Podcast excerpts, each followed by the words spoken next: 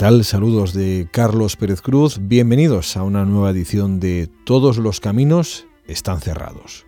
Hoy conversación con el periodista barcelonés Tomás Alcoberro, corresponsal en Beirut, en Líbano, desde 1970. Lo hace para el diario La Vanguardia. Cuatro décadas de corresponsalía de este hombre nacido en 1940 y que conoce como pocos los países árabes, las complejidades del entramado político y social libanés, la tragedia palestina, la guerra de Irak, las revoluciones e involuciones árabes. Tomás Alcoberro, nuestro invitado hoy en el programa, ha recibido diversos premios periodísticos, como el Cirilo Rodríguez. En 2012 recibe también la Orden de Mérito Civil. Son muchos los premios, pero para un servidor el mayor es poder conversar con él en los próximos minutos, con quien es una de mis firmas de cabecera en la prensa y uno de mis faros para lograr descifrar, en la medida de lo posible, las complejidades de los países árabes. Espero que también para vosotros eh, lo sea en los próximos minutos.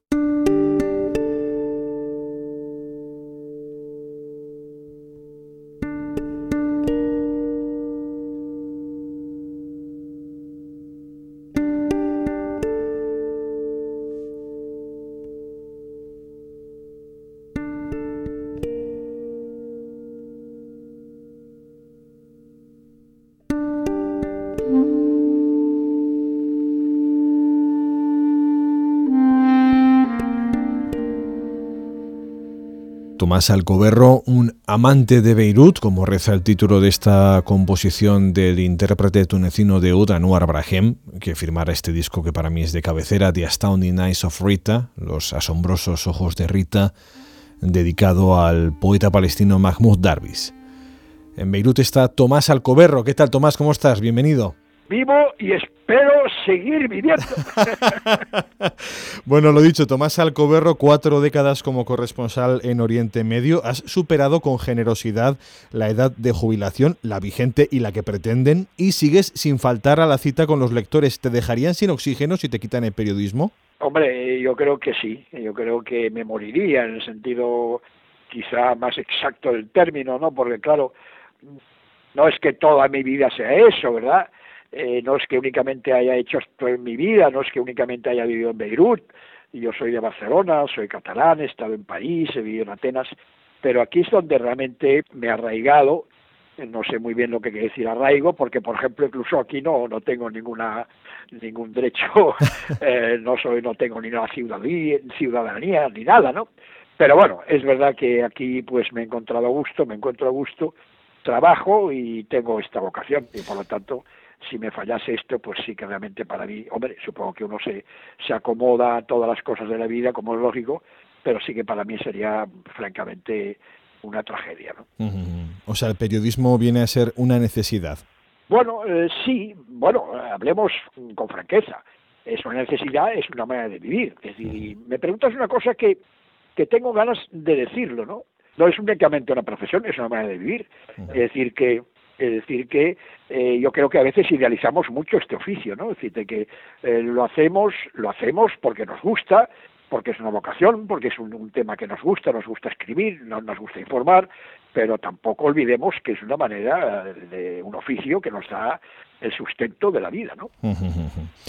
Bueno, cito a un personaje de una novela de Maruja Torres. Los extranjeros que venís al Líbano para buscar aventuras que no podéis vivir en vuestra tierra, me hacéis cagar, os aprovecháis de nuestro cosmopolitismo, lleváis un tren de vida que no podéis permitiros en vuestro país de origen, corrompéis a nuestros jóvenes con vuestras costumbres licenciosas y en general dais mal ejemplo pagando mejor al servicio. Tomás, puedes acogerte a tu derecho a no declarar, pero también puedes hacer uso de este altavoz en defensa del honor propio y del resto lo suscribo y lo creo. Eh, uno, de los temas que a mí me ha traído, yo soy muy muy muy perezoso para escribir, hago crónicas, y, pero me gustaría hacer alguna cosa más que no lo acabo de hacer, porque soy perezoso. Pero, por ejemplo, eh, un tema que a mí siempre me ha llamado mucho la atención Concretamente aquí en esta ciudad, en Beirut, había un amigo mío que, que una vez dijo, hizo una especie como de poema y decía, pensando y hablando de Beirut, decía, hay ciudades que tienen nombre de puta exótica. bueno, mm, volviendo a Beirut, yo diría que uno de los temas que a mí más me atrae es esta, esta confusión de identidades, ¿no? Es decir, que yo aquí eh, me acuerdo, eh, alguna que otra vez, pues eh, alguna españolita que, ¿verdad?, que, que, que en su país pues no es que fuera gran cosa, pero bueno, que tuvo, eh, que se casó con un libanés, por ejemplo, y que bueno, que aquí en Beirut pues tenía un realce social que no tenía en su patria, o lo, lo que sea, o en su terruño, y por ejemplo recuerdo que, que bueno, que, que hacían estas cenas, como dice en francés, eh, dineo chandel, donde invitaba a dos o tres embajadores, que todos iban latinoamericanos, evidentemente. Entonces que este tema de que el extranjero en esta parte del mundo, y concretamente en Beirut, únicamente por el hecho de serlo, es como si ya perteneciese a una clase superior. Es verdad, es verdad. Incluso, incluso aunque lleve 40 Claro, años, no. Si es sí. negro, si no es blanco, si no es occidental y si es negrito, evidentemente no puede decir lo mismo. Claro, no, en ese sentido no hay diferencia, sea Beirut, sea. Bueno, iba a decir París, pero no sé si en ese sentido París es el mejor ejemplo cuando hablamos de negritud. O sea, sí, y yo, yo creo que aquí eh, hay un gran racismo. Los árabes se quejan del racismo que, que sufren, pero Sí. yo lo que veo es que ellos son muy, muy, muy racistas con respecto a lo que se llama gente de color. En todos Bueno, y volviendo a lo que tú me preguntabas, pues sí, sí, yo suscribo completamente este, esta frase. Me parece que es la pura verdad y que, bueno, lo que ocurre que también está un poco pro- provocado por el tipo de sociedad snob que es un poco la sociedad de Beirutí, ¿no? Es decir, que eh, el extranjero aquí cae muy bien, eh, si el extranjero pues es alguien todavía cae mejor, si es diplomático mucho mejor y si es embajador pues como un rey. ¿Y si es periodista? Bien, cae bien. Es de que, entiéndeme, eh, aquí eh, yo, por ejemplo, corresponsal de La Vanguardia, eh, si estuviera en París, pues ya te puedes imaginar eh, el caso que me harían. Bueno, aquí evidentemente, pues eso, ya por ser español, por ser europeo, por ser extranjero, pues sí, te da evidentemente, eres, mm, o sea, eh, estás más identificado, estás más identificado y caes bien, y te reciben bien. No tengo ninguna duda. La cosmopolita Beirut, capital de un país que se dice tablero de ajedrez en el que muchos otros países juegan partidas geoestratégicas que en ocasiones se expresan bélicamente, en otras de forma más o menos soterrada. Líbano parece, Tomás, siempre al borde de un ataque de nervios. Han intentado arrancar el cedro libanés Sí. de todas las maneras imaginables, pero sus raíces, Sí. bueno, permanecen y parecen profundas. ¿Qué lo mantiene en pie? Bueno, eh, déjame hacerte una pequeña reflexión al paso. Sí. Eh, fijémonos que en este momento, en este turbulento Oriente Medio, siempre se abusa de la palabra turbulento, pero bueno, eh, los dos estados árabes que, olvidando el, el Irak, ¿no? que ya está destrozado desde Sí. hace años, después de la guerra americana contra Irak, del 2003, pero volviendo a la actualidad, y los dos estados árabes, digamos, más fuertes, con un estado mm, policíaco que parecía eh, invencible, me refiero evidentemente a, Siria y, y a Egipto, están como están. Siria con una guerra que no se va a acabar y Egipto con una situación interior muy complicada. Y en cambio, en cambio, el pequeño, frágil, vulnerable Líbano, al cual siempre todos desahucian desde hace décadas, ¿no? Esto no puede continuar, este país eh, va a dejar de existir, continúa. Continúa en precario, pero continúa. Y esta es una reflexión que yo me hago para entender lo complicado que es este pe- pequeño país, ¿no? Entonces, yo creo que se debe a que este juego interno de comunidades, ¿verdad?, que es nefasto por una parte, porque hace que la gente eh, no tenga una, un sentido de, de pertenecer a un pueblo, a una nación, sino que son chiitas, sunitas, drusos, católicos, etcétera, etcétera.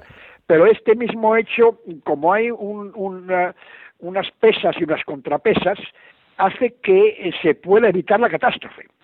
Eh, siempre se ha dicho, por ejemplo, que aquí en el Líbano nunca puede haber un golpe de Estado. Evidentemente que no lo puede haber, porque si el que intenta hacer, hacer el golpe de Estado pues es chiita, pues no creo que tenga el apoyo de los sunitas. O si es sunita, pues los cristianos en general no le van a no le van a aceptar o no le van a apoyar. O sea que esta esta fragilidad interna yo creo que a la larga ayuda a que un país que está, pues fíjate, está entre Siria, entre Israel, dos estados potentísimos, en fin, no, la Siria no, y bueno, y ha permanecido y per- permanecerá. Yo creo que es también una paradoja del Oriente Medio. Has mencionado Siria, Israel, podríamos añadir Irán. ¿Qué países han jugado y juegan sus partidas en ese tablero libanés y por qué precisamente es Líbano escenario principal de esas partidas? Sí, bueno, yo te diré, ante todo hay países que ya no juegan, que es Egipto. La época de la influencia de Egipto ya pasó hace tiempo. Egipto deja de influir en Oriente Medio cuando prácticamente hace la paz con Israel, y Egipto ya no tiene una, una importancia. En este momento, los grandes jugadores, Siria de lado, ¿verdad? Con el problema enorme que tiene interior, pero que también se refleja aquí, como tú sabes muy bien, yo diría que los grandes, grandes en este momento eh, jugadores eh, es por una parte Arabia Saudita que apoya a los sunitas y por otra parte Irán que apoya a los chiitas. Y luego evidentemente pues no, no olvidemos que están los Estados Unidos detrás y que evidentemente hay toda una serie de, de, los palestinos también de alguna manera, Israel, no olvidemos Israel. Pero digamos que también lo que ha ocurrido en estos años que yo estoy aquí es que ha habido un cambio de, de, de, agentes externos. Ha desaparecido, por ejemplo, completamente Egipto. Eh, Israel ha tenido, ha ido, ha ido creciendo en su papel y yo diría que este es el cambio más importante que ha habido en las injerencias extranjeras. Pero ¿por qué Líbano ha sido siempre, se ha considerado ese tablero de ajedrez del que eh, hablábamos? Bueno, primero, como tú has dicho hace un momento, primero porque es un país más abierto, ¿no? Es un país cosmopolita. Quizá ya no se podría decir que es, que es cosmopolita, ¿no? Pero yo te quiero contar una cosa. Yo cuando empecé a trabajar aquí, que fue el 70, en la guerra de la, guerra llamada Septiembre Negro entre, entre jordanos, el ejército jordano y palestinos en Amman, eh, cuando los palestinos de la OLP y las organizaciones guerrilleras fueron derrotados, vinieron a parar aquí a Beirut. Y en esto ellos ganaron. Ganaron porque, claro, les dio un ámbito de eh, libertad, y de trascendencia internacional que estando en Jordania pues no tenían. Y les dio también una, eh, una capacidad de actuar porque precisamente, por lo que he dicho antes, porque el Estado es débil. Y al ser un Estado débil pusieron imponer los famosos acuerdos del Cairo, que de hecho les permitía tener bases en el sur del Líbano, frontera con Israel, donde luego estarían los del Hezbollah, y luego también tener los campos de refugiados palestinos como si fuesen unos enclaves donde ni el Estado, ni la policía, ni el ejército libanés eh, podían eh, tener. Es decir, que eh, es la palestra de, los conflictos del Oriente Medio, primero, por su debilidad. Segundo, porque ya en la sociedad interior, en la sociedad local, eh, la gente está muy dividida. Aquí cuando hubo la guerra civil del 75 al 90, se puso de moda hablar de la guerra de los otros, la guerra de los demás. No es verdad, no es verdad. Era la guerra, sí, la guerra de Irán, la guerra de los palestinos, la guerra de Siria, la guerra de Israel, pero eh, ¿quién estaba en estas, en estas fuerzas? Estaban los libaneses que por lo que sea, pues preferían, ¿verdad?, apoyar a uno o estos, a uno u otro de estos países. es, decir, que por lo tanto hay una situación de fragmentación interna que es explotada, que es explotada por los diferentes agentes que interfieren en la política del Líbano desde hace muchos años. En esta sociedad de las redes opinativas, con permiso de la expresión, lo difícil es reconocer que uno no tiene opinión sobre algo o que lo que la sustenta es puramente especulativo o que está expresando desde una perspectiva cultural diferente. ¿Estamos lejos en eso que llamamos Occidente de comprender la realidad de los países, de eso que llamamos Oriente Medio? O dicho de otra manera, ¿aplicamos a la comprensión de su realidad nuestros propios códigos sin ser conscientes o ignorando incluso la existencia de los suyos? Yo creo que sí. Es decir, yo creo que el, el y esto si quieres te lo te lo, te lo cuento otra vez desde mi experiencia personal como periodista. Yo creo que sí. Yo creo que hay un problema enorme de percepciones.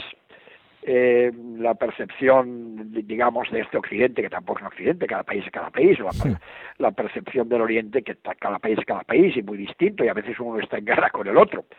Eh, sí, yo creo que lamentablemente esto es un hecho, que no únicamente eh, no se corrige, sino que aumenta, ¿no? Eh, yo siempre me acuerdo que cuando eh, aquí en España, cuando hablando de, hace años con amigos y con gente de cosas del Oriente Medio, al tocar ese tema que tú me estás ahora abriendo, yo siempre decía, mira, fijaros, los que son para los europeos héroes y políticos, digamos, eh, eh, sensatos y positivos y tal, como el rey Hussein, el famoso rey Hussein, o el famoso rey de Egipto, Anwar el Sadat, la gente de allí no los puede ver ni en pintura.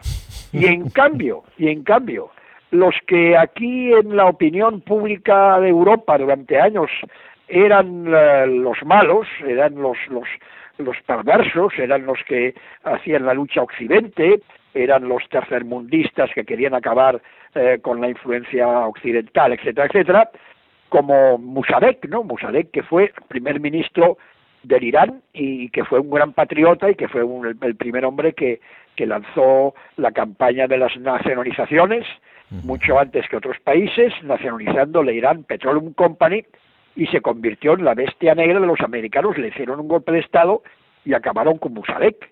Eh, personas como Nasser, ¿no? Nasser, que, que, que, bueno, que era también presentado incluso a veces como, como un nuevo Hitler, ¿no? Eh, en Europa era realmente un dictador, pero que tenía una gran popularidad, tenía una gran popularidad entre los suyos, ¿verdad? Y entonces, eh, sí, eh, yo creo que las percepciones son muy, muy diferentes y, y no se corrigen y no, no, no es fácil. Y entonces esto para nuestro trabajo, para mi trabajo concretamente, pues claro, plantea muchos problemas porque, claro, a veces cosas que yo digo o cosas que yo creo, pues em, pueden, pueden eh, no encajar muy bien en la idea preconcebida que se tiene sobre el tema del cual se habla, ¿no? Mira, precisamente... Las percepciones son asesinas. Hablando de esto, precisamente Eugenio García Gascón me advertía de los riesgos. Gran amigo, gran amigo, gran amigo. Qué gran libro, ¿eh? Es y el, estupendo. el programa que hiciste sobre él me pareció enormemente justo y muy bueno. Te lo agradezco. Decía que él hablaba de los riesgos de, imponer la democracia, citaba el ejemplo de Irak con la sangrante realidad derivada de la invasión militar, también el ejemplo de Egipto, incluso antes de que se produjera el golpe militar. Eh, es comprensible que la democracia nos parezca un objetivo moralmente inexcusable, pero en el caso de los países de la región parece a veces más un empeño occidental, la exportación de un modelo democrático, que una aspiración de los pueblos directamente concernidos. Claro que habrá quien diga que esto último es pura condescendencia. Pues bueno, yo creo, como tú has dicho muy bien, que el tema de la democracia aquí, yo diría una cosa muy gorda, ¿eh? si me permites, no es tan urgente ni mucho menos. Lamentablemente eh, las cosas yo creo que van por otro camino, eh, que la manera de promover la democracia así en, letras mayúsculas no ha sido posiblemente bien hecha, que los gobiernos occidentales han apoyado a algunos grupos que eran los más cercanos porque hablaban lenguas, porque se movían, porque tenían un estilo de vida, digamos así, más occidental, olvidando otros, y que evidentemente, y aquí tocamos eh, fondo y no vamos, no podemos hablar de esto mucho tiempo, porque si no ya no habría manera de continuar la conversación, y porque claro, el tema gordo que se plantea y que cada vez se ve más complicado es si realmente el Islam, no hablo del Islam, sino el Islam político, puede realmente ir a la par con la democracia. Eh, y este es el tema, ¿no? Entonces, por lo que se está viendo, eh, no. Por lo que se está viendo es que no, y es más bien al revés. Y entonces, lo que sí que voy a decir, y lo digo con todo el convencimiento, y yo creo que tal como están las cosas, incluso ahora más que hace tres años, eh, la mayoría de la gente que vive, por ejemplo, en Egipto, ¿no? para, para hablar de, de, un país en concreto, pues realmente la quien eh, la, frase va a ser va a ser quizá un poco quizá luego te llame gente digo este señor no, sé lo que dice no yo creo que la gente lo que realmente quiere es eh, el hombre fuerte el hombre fuerte el caudillo el caudillo y mejor que mejor el militar mejor que mejor que el militar ¿Qué es lo que está ocurriendo ahora en este momento en Egipto donde incluso escritores como el famoso novelista, el autor del, del inmueble Yacubián, eh, que habían estado en la Plaza del Tahrir y que habían colaborado mucho en el, en el, en el esfuerzo, ¿verdad?, de la revolución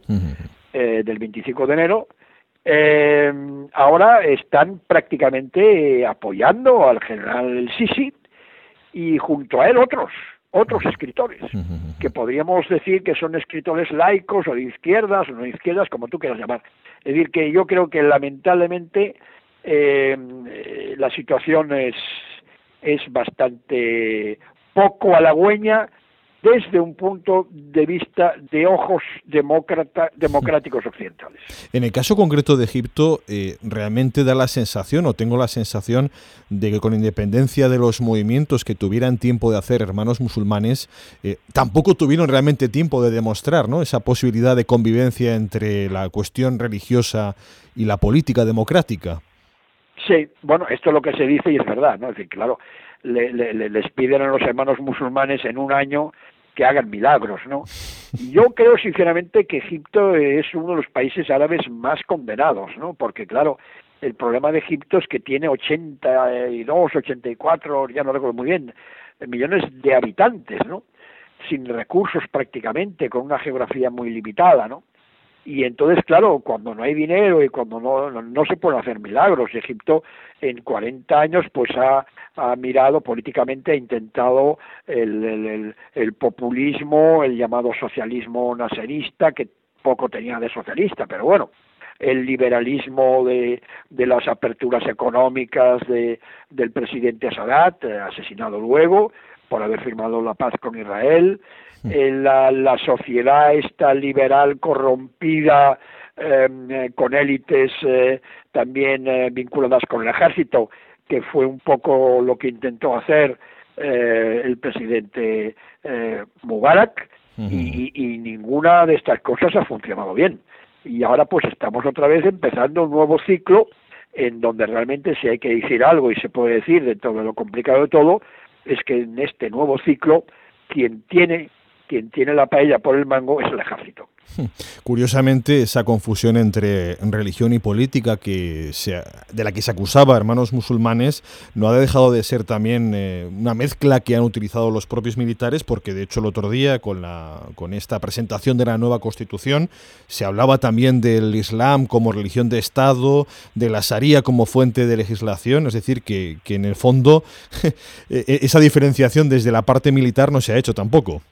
No, eh, no, porque claro, eh, el, el, tema de la religiosidad, por ejemplo, en Egipto, para hablar ahora concretamente de un país como Egipto, es un tema que no se puede dejar de lado. Es que es que hay un sentimiento muy profundo, es que hay una una, una islamización que empezó ya hace años, empezó ya casi en la época de, de Nasser, ¿no? eh, y yo creo que en Egipto no, las cosas no son tan complicadas, por ejemplo, como, como en Siria o en Irak o en el Líbano, en el sentido de que eh, se ve, yo creo que hay dos vectores de fuerzas que actúan muy diferenciadas y muy claras, ¿no? Por una parte, la cofradía, que tiene una tradición muy grande y tiene una, una base popular muy, muy, muy sólida, y profunda, y por otra parte el ejército, las Fuerzas Armadas que están desde el golpe de Estado del 52 son las que mandan, son las que mandan. Y entre estas dos fuerzas, la gente del Tahrir, que pensaba que podrían eh, conseguir que se formara una tercera fuerza, o por lo menos un intento de una tercera fuerza de tipo laico, de tipo liberal, de tipo democrático, pues no lo han conseguido. No lo han conseguido. Bueno, pues lo que vamos a hacer ahora, Tomás, si te parece, es un primer alto en el camino de esta conversación para tomarnos un respiro musical. Me gusta que los que paséis por este programa eh, seleccionéis vosotros mismos la música. ¿Con qué te gustaría que fuéramos? Algo que tenga que ver con lo que bueno se escucha allí en Beirut, donde vives. Yo pondría Haifa, Haifa Webbe, cantante que en este momento arrasa en los países árabes.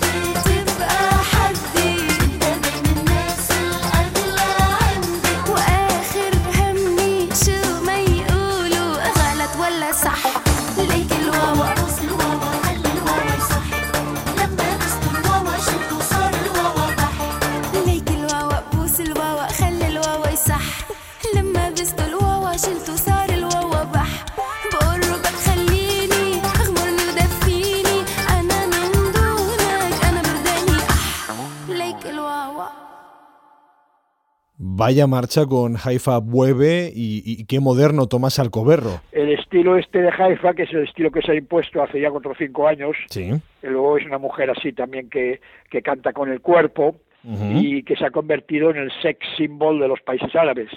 Y Feiruz sería un poco la, la imagen eh, un poco ya eh, casi casi envejecida, ¿entiendes?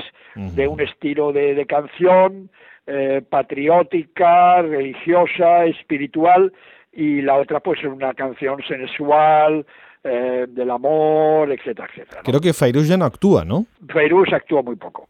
Bueno, pues luego, luego escucharemos algo de Feiruz en este programa de conversación con Tomás Alcoberro. Te he leído en alguna ocasión, Tomás, que en Oriente Medio todo tiene una correlación con el pasado, por lo tanto sería fundamental conocerlo y comprenderlo para descifrar y explicar el presente. Los medios cada vez disponen de menos corresponsales con años sobre el terreno, conocedores por experiencia de las particularidades de la región, capaces de descifrar qué se esconde detrás de los gestos y las palabras, sin ese periodista que, como es tu caso, lleva sobre el terreno décadas, ¿qué estamos poniendo en riesgo? Bueno, yo creo que lamentablemente ponemos en riesgo muchas cosas, ¿no? Eh, yo, claro, y hay que ser realista y hay que ver que esto es una un, tema que está totalmente vinculado a, sobre todo, sobre todo, eh, más que a una crisis de, medios de comunicación y porque han salido otros otros procedimientos instantáneos de saber la noticia más rápidos, etcétera, etcétera, gratuitos a veces o casi siempre. Y yo creo que además de esto, que es evidentemente un, tema profundo, en nuestro caso, en el caso de España y también en el caso de Europa, hay otro tema enormemente concreto, que es la crisis económica, ¿no? Es decir, yo creo que lo que se está hablando tanto estos últimos tiempos de la crisis de los corresponsales, de la crisis de la prensa, de, la, de, que hay cada vez menos corresponsales eh, em, que no son freelance eh, en, el mundo, eh, más que una crisis que existe, ¿no? De, que es la información, es sobre todo una crisis producida por la por la precariedad económica. Eh, tanto porque sean recién llegados como porque sean enviados especiales o porque analicen desde la distancia, ¿hay algún error habitual que detectes un lugar común característico de quienes informan u opinan de los países árabes, siendo consciente de que, una vez más, hablar de países árabes en general es una vana generalización? Sí, francamente te diré que sí. Primero me llama la atención eh, el poco interés que hay, quizá porque no se lo exigen, el poco interés que hay, por ejemplo, pues bueno, para, para saber un poco mm, unos rudimentos, como se decía antes, de la historia de estos países, ¿no? Eh, no, no hay que remontarse a la prehistoria, habría que remontarse, por ejemplo, al Imperio Otomano, ¿no? que tampoco está tan lejos, está en la, en la, en la esquina, ¿no? Eh, ¿Qué pasa después del Imperio Otomano? ¿Por qué se crean estos estados? ¿Qué pasa, por ejemplo, en el caso de Siria? Qué pasó cuando el mandato francés estuvo en Siria del 20 al 43 más o menos, y entonces qué pasó? Pues bueno, pasó que los eh, colonialistas franceses eh, desmembraron a Siria, ¿no? Es decir, arrancaron la parte del norte, el Golfo de la Jandreta, y se lo dieron a la República Turca, cuando Ataturk era el presidente, por cuestiones, digamos, de, de equilibrios internacionales, y luego eh, deshacen eh, la provincia otomana de Siria en distintos enclaves, ¿no? El enclave druso, el enclave alawita, Alepo, eh, Damasco, hay la parte de Deresor. Bueno, por ejemplo, este fenómeno, que a mí me parece tan importante para entender lo que podríamos llamar las heridas de Siria. Siria es un pueblo herido, es un pueblo maltratado por nosotros, por los europeos, pues muchas veces se ignoran y yo creo que incluso olímpicamente, ¿no? Y en cambio yo creo, por ejemplo, que este mismo hecho que te estoy diciendo, eh, de alguna manera está latente en lo que está ocurriendo en, en Siria, en el sentido de que parece ser que hay fuerzas que lo que quieren es precisamente desmembrar el país y convertirlo en, cantones o en enclaves de tipo confesional, sunita, druso, De hecho, parece casi inimaginable en este momento una resolución de la guerra siria que permanezca, en la que permanezca intacta la geografía actual del país. Es muy difícil, pero, pero tampoco hay que, hay que pasar por alto que que, hay también eh, muchos sirios que no quieren que esto pase, que no quieren eh, desmembrar el país, ¿no? Y luego, por otra parte, otro, otro, otra cosa que yo veo que muchas veces eh, quizá no se tiene en cuenta, venimos con uno, unos, unos análisis preconcebidos, ¿no? En los que, por ejemplo, elementos fundamentales que podemos considerar irracionales, pero que son irracionales, pero tienen mucha fuerza, como sentimiento religioso, como yo soy ateo, yo no soy religioso, pero me doy cuenta que aquí, si uno no hace un, esfuerzo para entender la, la, fuerza que puede tener esto en la gente, no entiende nada. Entonces hay que tener en cuenta en los análisis y esto, pues los sentimientos religiosos. Hay que tener en cuenta los vínculos de sangre, la importancia de los clanes y de las familias, las tribus son una verdad, no, se trata de que sean tribus con plumas que den la, vuelta al fuego, ¿no? el, tema localista, ¿no? Eh, y estos factores muchas veces quedan relegados porque se cree que son factores que no pueden eh, tenerse en cuenta en un análisis serio, ¿verdad? Racional, occidental, y por lo tanto quedan relegados. Volviendo a la cuestión de las condiciones del periodismo, la joven periodista freelance italiana Francesca Borri denunciaba que por un artículo escrito desde Siria le pagaban 50 euros, mientras que una revista propiedad de Berlusconi le ofreció 15.000 por posar desnuda con casco de guerra. Bueno, más allá del tan significativo chascarrillo berlusconiano, eh, creo que estamos en este momento ante un verdadero dilema para el periodista. Se puede y se debe criticar la aceptación de determinadas condiciones, pero por otro lado, la no aceptación parece conllevar la imposibilidad del periodismo. ¿Cómo se concilia la necesidad de denunciar, de hacer frente a esa inmoralidad empresarial con la íntima y vital necesidad de ejercer la profesión? bueno, no, no, no, eh, eh, no, no sé muy bien qué decir, ¿no? Eh, no sabía esto que has contado, no lo sabía, que le habían dado o propuesto este dinero si posaba con el casco y desnuda, ¿no? yo creo que lo que sí que te voy a decir es que lamento mucho, lamento mucho de que la guerra de Siria se esté cubriendo como se está cubriendo. Y en esto, pues, eh, no hablaré ahora de los culpables, si es el gobierno o son los eh, rebeldes, etcétera, etcétera. Lo que sí te diré con todo el alma es que, eh, a diferencia de la guerra civil del Líbano, donde todo el mundo podía ir y donde todo el mundo podía pasar de una barricada a otra, etcétera, etcétera, la guerra de Siria en principio ya se establece con, en dos bandos, ¿no? Eh, los periodistas que son aceptados, por ejemplo, que les dan de vez en cuando, como a mí, visados el gobierno sirio, pues no aceptan los eh, corresponsales que han entrado por la parte de los rebeldes. Eh, la, la, la, historia se puede contar desde dos perspectivas muy distintas, si uno está a un lado o bien, o bien al otro. Entonces, lo que sí que me da mucha pena es que yo ya hace ya meses que publicó en mi periódico una crónica que se llamaba La guerra siria eh, sepultura de la información. Ya sé que no es ninguna novedad, ya sé que siempre se habla que la guerra, la primera víctima, eh, la, guerra, la primera víctima es la información.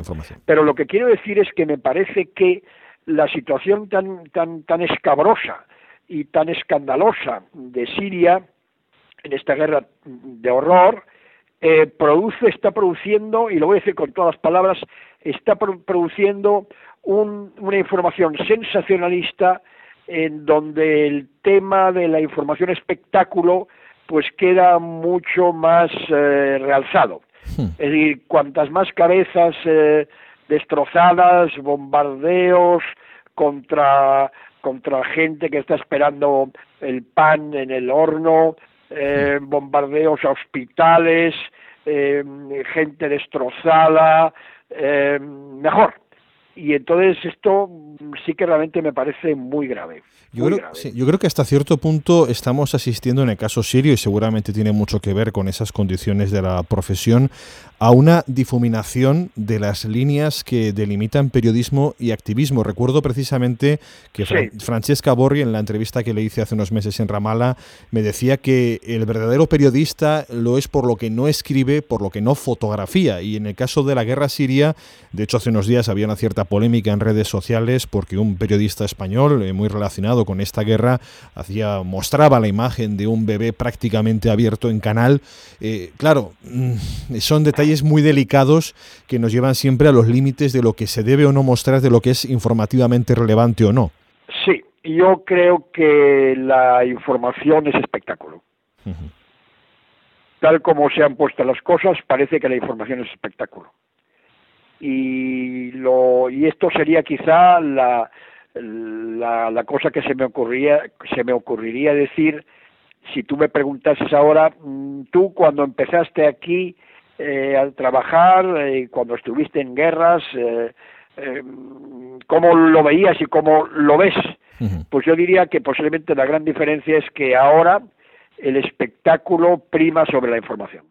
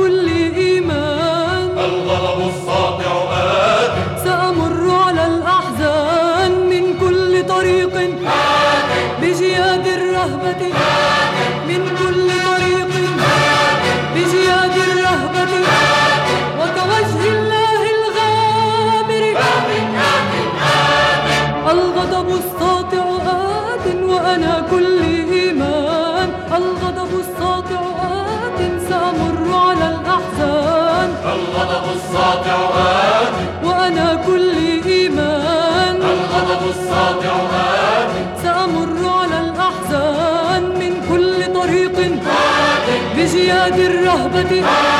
من كل طريق. بجياد الرهبة. وكوجه الله الغامر. لن يقفل باب مدينتنا فأنا ذاهبة لأصلي. سأدق على الأبواب وسأفتحها الأبواب. وستغسل يا نهر الأردن وجهي وستمحو يا نهر الأردن آثار القدم الهمجية. الغضب الساطع بجياد الرهبة. الغضب الساطع بجياد الرهبة. وسيهزم وجه القوة. سيهزم وجه القوة. سيهزم وجه القوة البيت لنا والقدس لنا. البيت لنا والقدس لنا. وبأيدينا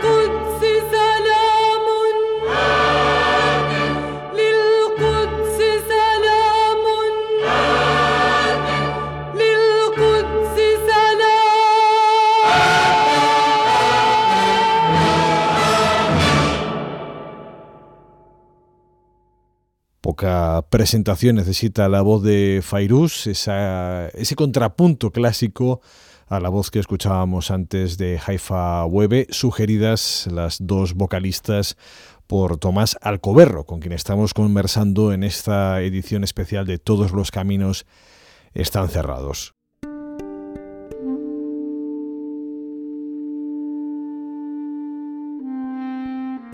Artur Mas estuvo recientemente de visita en Israel. Entre los asistentes a una de sus charlas, alguien le preguntó por qué los medios de comunicación en España eran tan antisemitas. Bueno, debe de ser que no le llegan las columnas de Pilar Raola, Tomás. que son amigos, además. Hombre, ella escribió el, Sí, ella escribió el Pilar libro. Rahola tiene un libro Sí, que sí. sobre Artur Mas. eh, eh, en fin, sí, dime. No, no, digo que, Que le que- compara al rey Arturo, si no recuerdo mal. que hacía, sí, hacía esa referencia a alguien que preguntaba en una de esas conferencias de Artur Mas, esas charlas eh, hace unas semanas en, en Israel, le preguntaba por esa, por ese teórico antisemitismo de la prensa española. Yo tengo la sensación, Tomás, de que quizás si de base popular hay un mayor apoyo eh, o una, bueno, sí, una, un apoyo a la causa palestina que sinceramente, mediáticamente no veo tan reflejada. Yo tampoco lo veo así. Eh, no lo, no, no, y claro, eh, estos son temas muy, muy, muy ideológicos, ¿no? Yo realmente no veo que haya ningún antisemitismo, pero bueno, eh, puede haber algún caso, yo no lo veo. Yo lo, lo, lo que sí que tengo que decir que ahora he estado eh, una semana, varios días en, en Doha, en un suntuoso hotel donde habían invitado a 300 personas para hablar, palestinos sobre todo, para hablar de, del tema palestino, y bueno, y vengo muy impresionado, ¿no? Por ejemplo, lo que se me ocurre decirte es que está claro que, eh, empezando por España, empezando por España, está claro que las relaciones de España con el Estado de Israel eh, cada día mejoran más. Eh, hablando de la relación entre la Unión Europea y los palestinos, pues tam- también está muy claro que la relación entre la Unión Europea y los palestinos va de peor en peor. Ujú. Eh, en este sentido, yo creo que hay una diferencia muy grande entre la opinión pública y lo que son los distintos gobiernos de Europa. He de confesarte, ahora que hablábamos de, de Pilar Raola, que me, me has- me ha sorprendido encontrar, no lo conocía, un libro que tienes publicado, Atrapados en la Discordia. En fin, Tomás, ¿qué hago? Sí. ¿Lo, lo busco o, o cuido mi salud? No, no, búscalo. ¿Qué tal la experiencia en ese intercambio de, bueno, en ese Atrapados? Bueno, muy interesante. De que, claro, a mí esto fue una cosa que el editor, el editor de, de- de Destino propuso y lo, y lo hicimos muy bien. Lo que ocurre, claro, es que ella es una mujer que tiene muchas tablas, entonces se habla de un tema y se escapa, ¿no? Y entonces ella, por ejemplo, si yo le hablaba, oye, ¿por qué no hablamos de cómo eh, Israel eh, no cumple las relaciones del Consejo de Seguridad? Y entonces me decía, ¿por qué darle tanta importancia a esto y no hablamos de lo que ocurre en Darfur? Que todo el mundo sabe que está directamente relacionado con el tema palestino-israelí. Sí, todo. Lo que tú decías hace un rato, mm, un tema también que a veces periodísticamente no es fácil eh, explicar, se puede entender pero no es fácil explicar, es que todo está muy relacionado, ¿no? Hmm. Eh, es como si me dijeras que, que tiene que ver ahora la, la- la- la situación compleja que tenemos en Cataluña con, yo qué sé, con Liechtenstein, ¿no? Bueno, o, llevándolo al terreno de Artur Mas, con la situación de, de- de la, de la, de la, yo qué sé, eh, situación política de Suecia, ¿no? Por ninguna, ¿no? Esto sí que ocurre aquí. Es decir, que el conflicto del Líbano tiene que ver con el tema de los palestinos, con el tema del Irán, con el tema de Turquía, con el tema de Siria. ¿eh? Y entonces, esto es también, volviendo a lo que tú me, me, eh, co- comentabas hace un rato, es lo que también dificulta, a mi modo de ver, el trabajo del corresponsal. Que claro, que no son temas separados, sino que son temas vinculados unos con otros. por dejar en paz ya a Pilar Raola, que bastante tiene con lo suyo. eh, ¿Te consta que haya pisado en alguna ocasión, que haya cruzado las fronteras de territorios ocupados, ya no digo Gaza? No lo sé, no lo sé. Bueno, pues creo que cambian mucho las perspectivas. Yo hasta que no entré allí no comprendí. Bueno, has estado en Doha, has dicho... Oye, esto lo, esto lo, lo has explicado muy bien, muy bien, muy bien, y, y con fondos musicales además. Bueno, decía, comentabas Tomás que has estado en Doha hace unos días en esa conferencia sobre el futuro del movimiento nacional palestino. Todo futuro depende siempre del presente. ¿Cómo describes el presente de Palestina? malo, malo, eh, malo, y el futuro malo. Una de las ponencias, imagínate, una de las ponencias hechas por palestinos, ¿eh? palestinos y, y gente no únicamente extranjeros y tal, y, y eh, en fin, y especialistas y tal, no, no, no, palestinos de Hamas y palestinos de, de, de Gaza y palestinos de Ramallah y profesores que están en el exilio, bueno, en el éxodo, en el, de la diáspora. Y por ejemplo, hubo un trabajo que me impresionó, dos trabajos que me impresionaron mucho, porque hay que decir que realmente había una libertad de expresión completa, ¿no? Allí en Doha todo va muy bien hasta que no te metes con el, con el régimen del, del, del emir, ¿no? Eh, entonces, por ejemplo, fíjate tú, hubo dos ponencias que me llamaron mucho la atención y me, y me asustaron, ¿no? Una era sobre qué va a pasar cuando se colapse la Autoridad Nacional Palestina. ¿Qué te parece?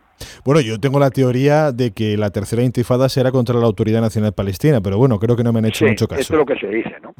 Entonces había la, la historia de que, bueno, que Jordania podría ocuparse de algunos temas que la Autoridad Nacional, en la parte de, de Cisjordania, claro.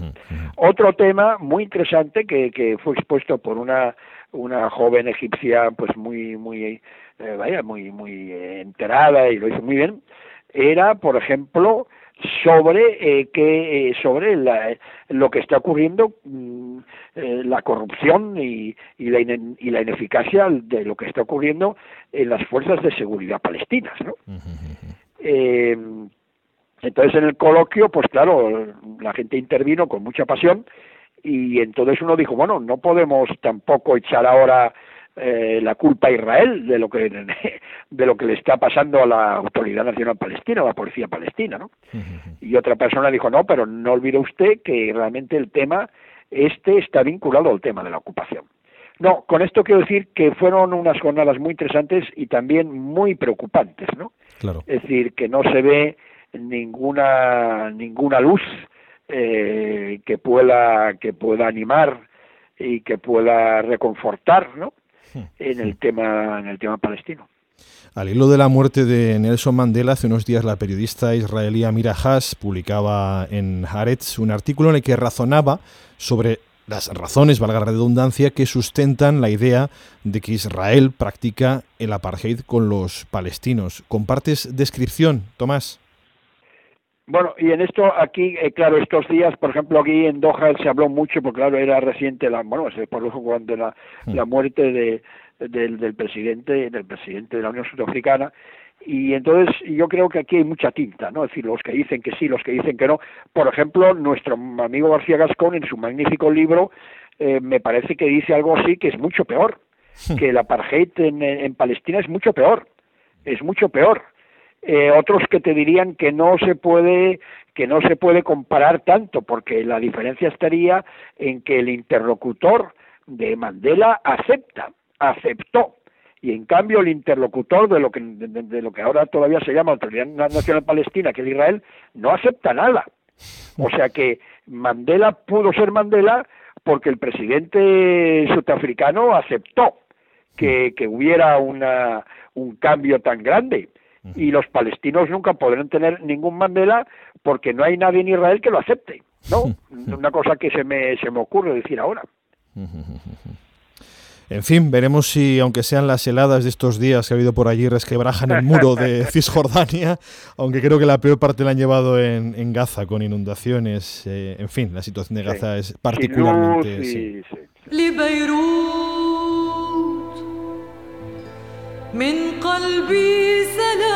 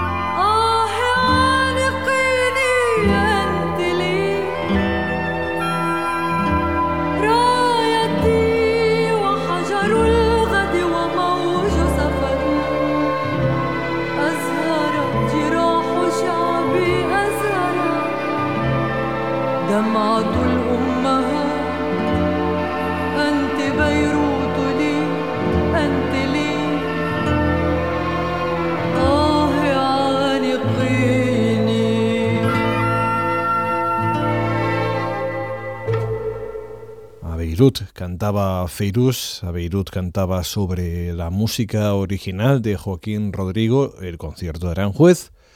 Y en Beirut está nuestro invitado hoy en todos los caminos, están cerrados, Tomás Alcoberro.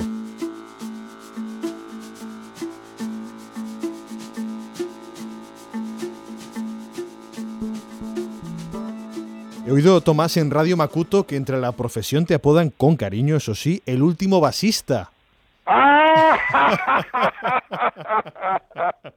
Eh, lo sabéis todo, lo sabéis. Pues sí, sí, sí, sí, sí, sí, sí. Yo he creído en el VAS, he creído, he creído en el VAS. El VAS eh, era un partido que cuando se fundó, pues tenía todos los ingredientes de un partido que a uno le podría gustar desde aquello que de lo que hablábamos antes, ¿no? De la percepción occidental. ¿Por qué? La reforma agraria, eh, era un partido laico, era un partido de futuro, en el sentido de que no no eh, subrayaba las, eh, los temas de tipo de vinculación religiosa. Era un era un partido en aquella época se llamaba progresista, anticolonialista, era un, un partido de regeneración, era un partido hecho por gente que había estudiado en las universidades de Europa, como Michel Aflaq en la Sorbonne. Era un partido que parecía moderno, que parecía moderno y igualitario. Era un partido que te decía también vamos a reunir a los países árabes que han sido divididos por la colonización. Era un partido que empezó con una reforma agraria y se enfrentó contra la burguesía de Alepo. Era un partido que instauró desde muy temprano eh, pues la educación gratuita, etcétera, etcétera, etcétera. Sí, sí. Y yo creía, yo creía, creo que no soy solo, que el BAS era un partido eh, que estaba en dos países tan importantes como Siria y como Irak, que si se hubieran podido poner de acuerdo hubiera sido un partido con una ideología eh, francamente francamente progresiva y de futuro. Lo que ocurre es que luego este partido cae en manos del ejército y cae en manos de, de, de personalidades como como Saddam Hussein en Irak y, y, y Hafez al-Assad en Siria, que evidentemente lo instrumentalizan pero que yo creo que dentro de lo que ha sido la historia política eh, moderna de los partidos de, de, de, los países del Oriente Medio, el BAS era un partido que en principio estaba muy bien. ¿Y alguien ha tomado el relevo en estas sociedades árabes, en estos, bueno, en la geopolítica no, árabe, no?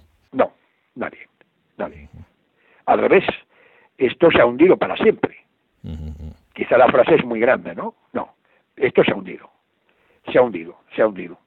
No hay izquierda, bueno, claro, si, si me dices de todo, claro, es que se ha hundido también la, la, la, la izquierda palestina, ya no hay nada, eh, lo, lo, que podría llamarse partidos de izquierda, comunistas, socialistas, pienso en el Líbano, pienso en otros países, en Jordania, etcétera, etcétera, evidentemente ha sido un fracaso y entonces la gente te explica también que ha sido un fracaso no únicamente porque se haya venido abajo todo este mundo en Europa, de donde les venía muchas ayudas, sino porque ha habido un problema enorme de, de, de corrupción y de abuso del poder. Uh -huh. Y, de, y a, mí me, a mí me han llegado a decir en Gaza hace años ya, eh, gente del Frente Popular, que todavía tiene sus oficinitas, oficinitas por ahí, eh, me han llegado a decir que, claro, que se habían alejado mucho del pueblo, se habían alejado mucho del pueblo. Entonces resulta que eh, el fracaso ha sido por su culpa. Yo creo francamente que si, si, si en nuestros países, en nuestros pueblos, la izquierda está como está y, y está tan mal, eh, es porque, porque los que estaban dirigiendo estos partidos, por lo que sea, han fracasado, ¿no? No, no, eso está y claro. Por las razones que sea, ¿no? Uh -huh. Y empezando ya por la Unión Soviética y llegando a, a donde tú quieras, ¿no? Hay un fracaso y este fracaso se debe, pues eso, a la corrupción y a tantas y tantas miserias humanas, ¿no? Sí, sí, la corrupción. Y entonces, claro, eh, esto es una, a mí me parece que es un hecho que es muy difícil eh, aceptar y esto únicamente da pábulo, ¿verdad?, para que luego la gente se apunte a, a movimientos de tipo fanático de una manera o de otra y exclusivista, ¿no? Cuando realmente lo que, lo que yo, por ejemplo, yo estuve, tuve la, la, la, la, suerte de estar en la Revolución de Mayo de 68 en París, ¿no? Uh -huh. eh, que, que fue el, el, el, fenómeno que más me ha influido en mi vida, en mis ideas políticas, ¿no? Yo creía realmente en el cambio del mundo, de la sociedad, la imaginación o poder, la imaginación al poder, prohibido prohibir, ¿no? Como se decía en la Sorbonne y en el Cartier Bueno, aquello fue una utopía, ya lo sé, pero es que luego lo, lo que nos ha venido encima ha sido una cosa escandalosa, ¿no? De, de, de, fracaso tras fracaso. Y entonces, si esto ha ocurrido en nuestro famoso Occidente, pues fíjate tú cómo ha ocurrido en Oriente, que ha sido mucho peor, porque claro, todas estas ideas todavía no habían arraigado mucho y tampoco eran tan tan tan populares, ¿no? Sí, de hecho el factor religioso que seguramente es una de las claves actuales en muchas de las en muchos de los países árabes, eh, fíjate Palestina con eh, una sociedad posiblemente sí. de las más avanzadas culturalmente y socialmente del sí. mundo árabe y cómo ese factor religioso sí. al final también por imposibilidad de otras vías, ¿no? Termina siendo una agarradera. Volviendo volviendo a citar a nuestro gran amigo Eugenio, él dice en el libro una cosa muy, muy, muy bien vista, ¿no? Es decir, que en, en el caso de Israel coinciden el nacionalismo y el fanatismo religioso, ¿no? Es decir, no, o sea, y el judaísmo, ¿no? Y entonces esto es una es una, una síntesis que me parece que está muy bien explicado porque realmente eh, se entiende bastante a través de esta, de esta percepción, eh, a mi modo de ver, abierta, eh, lo que está ocurriendo en Israel, ¿no? que es una cosa realmente grave. Uh -huh. Recomendamos fervientemente La cárcel identitaria, el libro de Eugenio García Gascón. Otra vez, sí señor. de hecho, recientemente hacías una entrada en tu blog de La Vanguardia loando, loando el libro. Ha, ha habido dos entradas que yo sé, que yo recuerde en La Vanguardia, la tuya y la de Gregorio Morán, que publicaba una de sus sabatinas intempestivas dedicada a Eugenio. Sí. Bueno, volvemos a esa Beirut eh, de la que hablábamos al principio, esa expresión sobre los extranjeros que recogía Maruja Torres. ¿En qué, sí. ¿En qué momento, Tomás, sentiste que Beirut ya no era solo un lugar de trabajo, sino también tu casa? Pues mira, mm, desde el principio, lo, lo sentí, me, me fue, esto quizá a veces cuando lo explico a algunos amigos les puede extrañar, ¿no? Yo no sé si, yo no creo mucho en la suerte, no sé, pero bueno, en mi caso en Beirut sí que yo he caído, he caído de pie, caí, caí de pie desde el principio, eh, date cuenta que yo he pasado épocas realmente de mucho miedo, ¿no? De la época de los secuestros, por ejemplo, eh, para no extenderme en estas cosas, ¿no? Y date cuenta que durante mucho tiempo yo vivía realmente en precario, ¿no? No había embajada, no había policía, no había seguridad. Bueno, entonces eh, realmente nadie me hizo nada grave. Una vez me, eh, me ocuparon mi casa, pero solamente unos días, y otra vez, eso sí, al principio de la guerra eh, yo iba con un coche y unos amigos, otro coche y, y unos milicianos, pues bueno, nos, nos, nos eh, en la carretera de la montaña eh, nos pararon y se llevaron los coches y, en fin, y, y teníamos mucho miedo que nos mataran allí, en la cuneta, ¿no? Pero bueno, fuera de esto, que es mucho, como puedes imaginarte, pero yo lo tengo olvidado, porque lo, te- lo- esto pasó en el 66, la verdad es que tengo que decir que, que esta ciudad ah, es conmigo muy, muy amable, muy amable. Y yo siempre digo que, que Beirut para mí es una ciudad eh, que propicia los buenos encuentros, es una ciudad que, que, que es dentro de todo todavía, esto ya, claro, con el tema de los sirios, la pauperización, etcétera, etcétera, etcétera, ha ido cambiando realmente, la guerra también, ¿no? Pero yo digo también, y lo digo, y eso que lo- si quieres lo voy a decir en voz alta, lo voy a decir en voz alta, es la mejor ciudad de los países árabes, porque es la ciudad donde la gente tiene más libertad. Y esto es un hecho, esto es un hecho. La última vez en que pasé, bueno, miedo, en- hablabas ahora del miedo, eh, sufrido, por ejemplo, en ese caso, en el año 76, la última vez que temí por tu suerte fue en la revolución inicial en la Plaza Tajarir, donde creo que la represión contra los periodistas fue bastante fuerte por parte del ejército. Algo te pasó por allí también, ¿no? Sí, sí, sí, sí, bueno, lo sabes todo.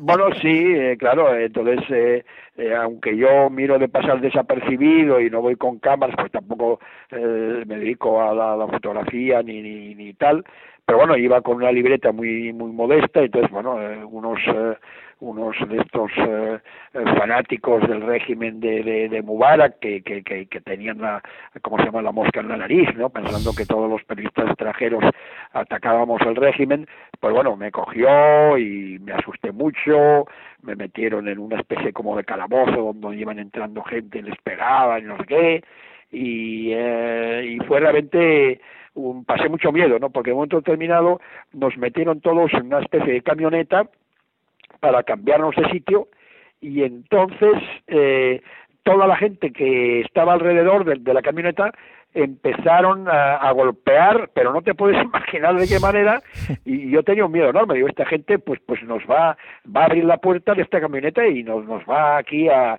a sacar uno por uno y nos va a linchar, ¿no? Eh, bueno, no, no, no ocurrió esto, pero sí que fue realmente, fueron unas horas de, de que temblé de miedo, vaya. Uh -huh. Bueno, temblé de miedo. cuatro décadas en, en Beirut. Eh, ¿Hay ganas de volver a Barcelona o, o, cómo está el tema? Bueno, yo voy a Barcelona dentro de unos días, que voy a pasar mis vacaciones y luego regresaré a Beirut. O sea que no hay planes de vuelta, ¿no? De momento, Beirut sí, es tu casa. Sí. Tomás Alcover. Y la tuya también. Muchas gracias. Aprovecharé la invitación en algún momento, no te quepa duda. A ver si lo haces. Tomás, que no queden palabras. Tomás Alcoberro, ha sido un verdadero placer charlar y desde luego seguiré leyéndote en la vanguardia, allá donde te dejen publicar y sobre todo te agradezco este extenso tiempo que me has dedicado. Has satisfecho una, una ilusión que tenía. Muchas gracias, Tomás. Bueno, pues yo también estoy muy contento de que la hayas hecho porque también yo estoy muy contento de cómo ha salido la entrevista.